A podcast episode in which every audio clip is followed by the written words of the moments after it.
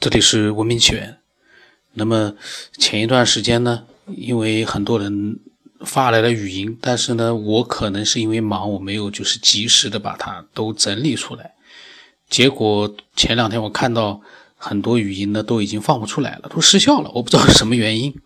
这个就是非常可惜，因为呃有很多语音，说实话我我还没有听到。那么今天这个。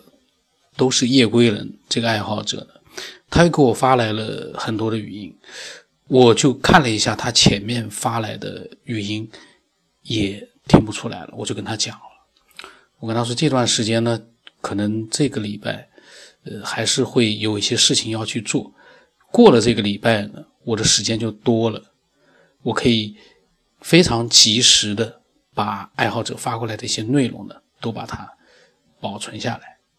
那之前的可能会遗落或者就失效的话，确实也是蛮遗憾的。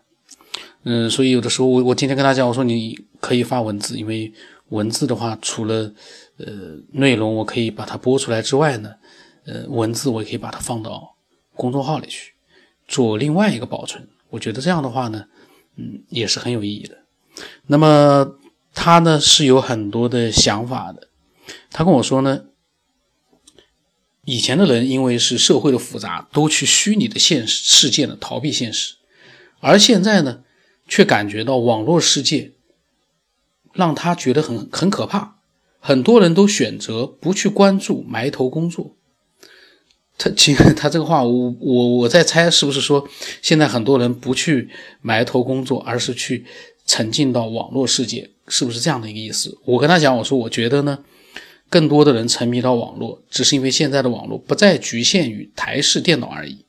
手机里面的网络呢，已经超越了电脑。当然，这个因为没有具体的数据支撑，说也就是说说而已，没有必要去做太多的这方面的讨论。因为有些具体的东西我们聊聊可以的，但是呢，其实是没有一个具体的数据，所有人都没有。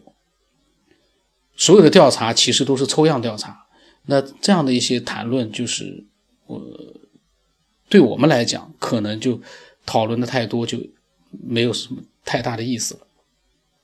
然后呢，他跟我说，他说科技的发展看似在改改善世界，可是呢，我却感觉电脑的科技已经统治了人类，我们早就被他们所控制，只是我们还没有察觉，还麻痹在其中，根本不用等到以后的人工智能。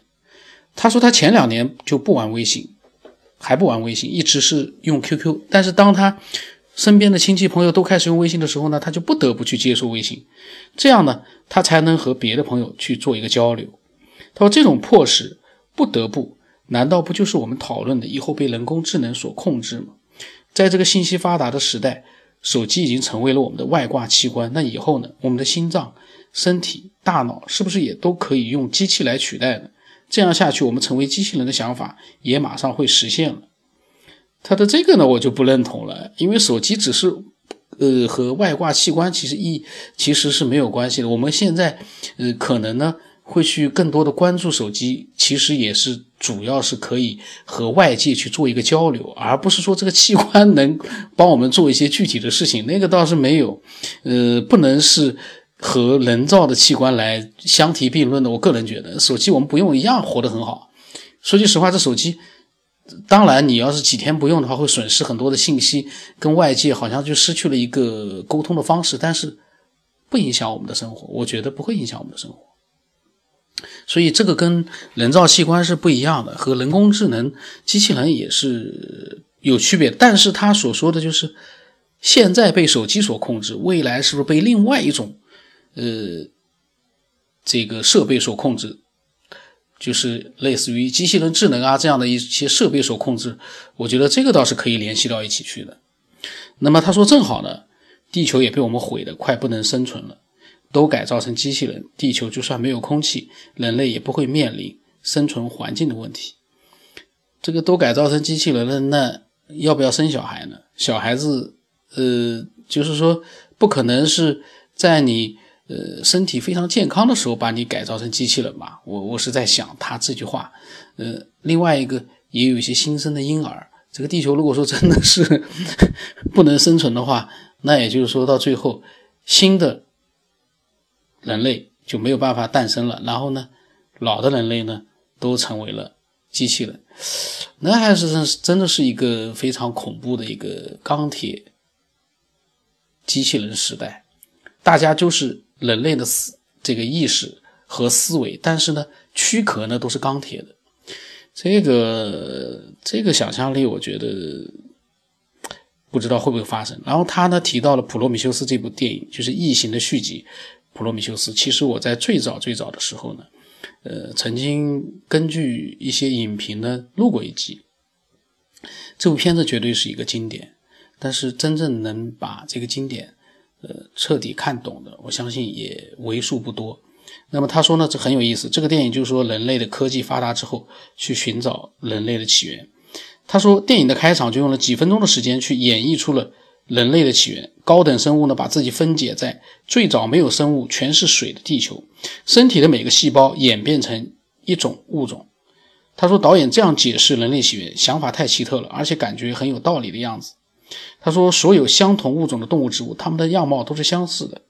可是，仅仅只有我们人类的样貌是可以区分的，除了双胞胎，很神奇。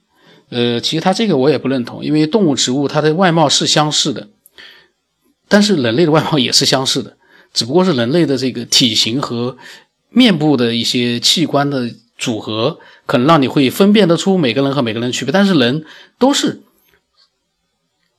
呃，相同的一个呃构造和四肢啊。和这个头啊，这这些其实都是一样的，只是一些细节上跟动植的那些他所说的动植物一样，细节还是不一样的，大概是一样的。就像我们人都是两只脚两只手，呃，那个两两个手，你不可能说三只脚三只手这样。如果真的是有三只手的人啊，四只手的人，那是不一样的。但是，呃，其实并没有。这个是我对他的这个想法，我有一点点的，就是呃自己的想法，并不是说他的就是错的，那么也没有对错。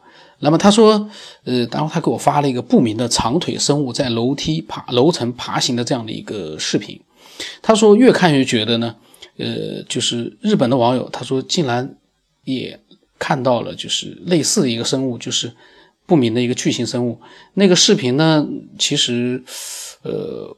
我不知道是真的假的，但是他说日本网友拍的非常真实，放大了之后呢，对面的墙窗户竟然还出现了镜像，嗯，而且他讲，据说这个长腿的不明生物体呢，欧美地区广为流传，他们叫它为瘦长的鬼影，说许多人说在夜晚看到远处的山丘站着三米多的高高瘦瘦的人影，他接近了就会带来死亡。呃，他这这这一次他跟我讲的一些内容呢，我个人觉得有很多个人的一些看法，比如说这个瘦长的鬼影子，呃，有很多东西在流传，可是，呃，真的没有一个确切的依据表明他们真的是存在，并不是说他们不存在，而是我们还没有找到一个确切的能够让所有人都承认它真的存在的这样的一个，不管是影像的还是一个呃其他的依据。目前还没有。如果真的有这样的依据的话，那又是一个惊，又是一个惊爆的一个大新闻。三米多高的瘦长的鬼影子被发现了，真的存在，那这绝对是一个，也是一个石破天惊的一个事情。但是它跟所有的一些灵异，呃，鬼啊这些事件一样，始终没有一个让所有人都觉得是真正存在的这样的一个证据。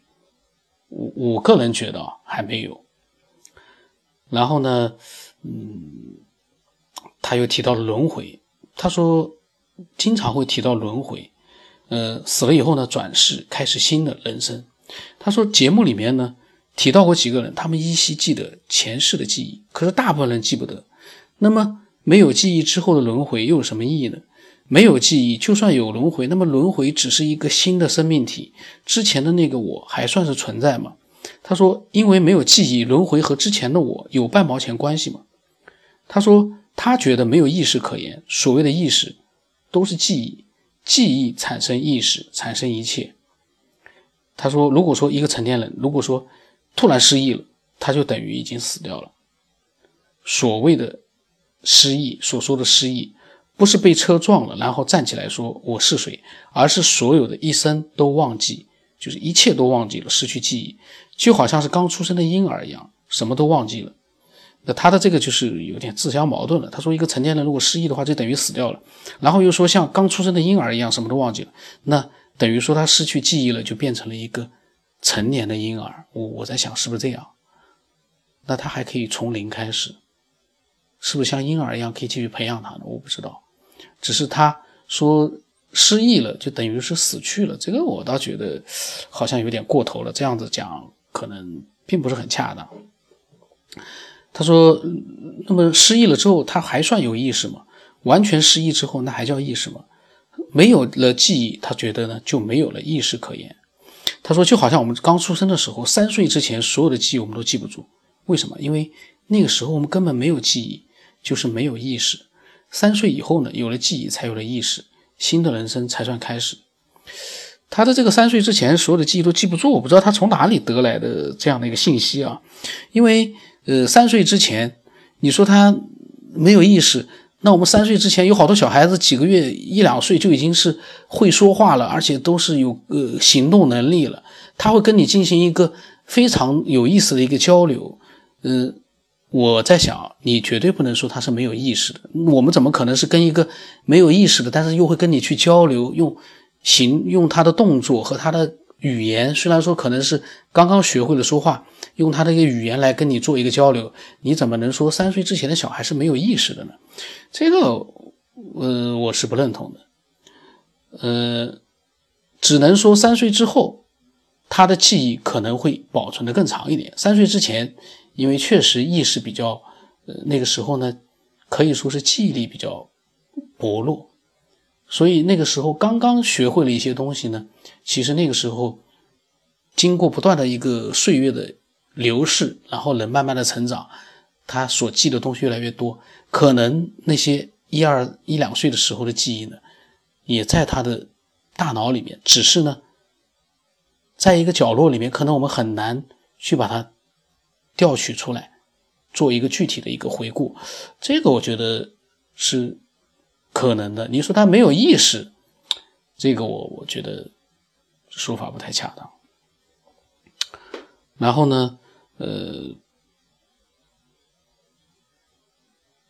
呃，他说的这个呃意识呢，他后来又说了一些他的想法，就是关于意识。呃，我觉得我还是下一次再录吧，因为这个意识讲太多之后呢，我觉得会让人头晕的。然后呢，呃，我欢迎所有的人呢，呃，把自己的想法和经历呢，都用文字或者语音。但这几天我建议还是用文字发过来，呃，以免语音呢突然丢失掉了。然后而且文字呢还可以把它放在公众号里，慢慢的作为一个保存，然后慢慢的会有更多的人会看到这样的一个保存，我觉得也是蛮有价值的。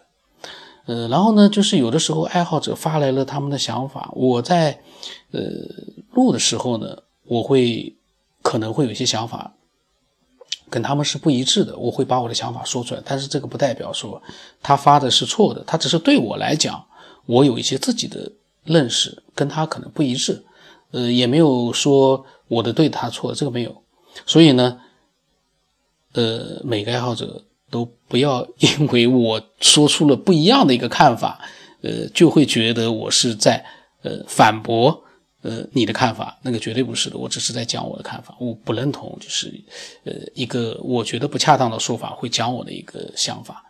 那么我的微信号码是 B 二 Y S 八不老成八，如果你觉得你有想法需要让更多的人知道的话呢，你就可以添加我，把它告诉我。如果你没有想法的话呢？你暂时就不要添加我，因为我的微信里面没有科学，所以，呃，你要加我的话，最好是有了想法再来加我。那么加了我之后，有的时候可能聊天的时候，我会不会及时的回？因为最近我也比较忙，我可能回的很晚，或者甚至于有的时候我在录音的时候我都没有回复你，但是那个都不重要，你只要是发了之后，我都会把它整理出来的。那今天就到这里。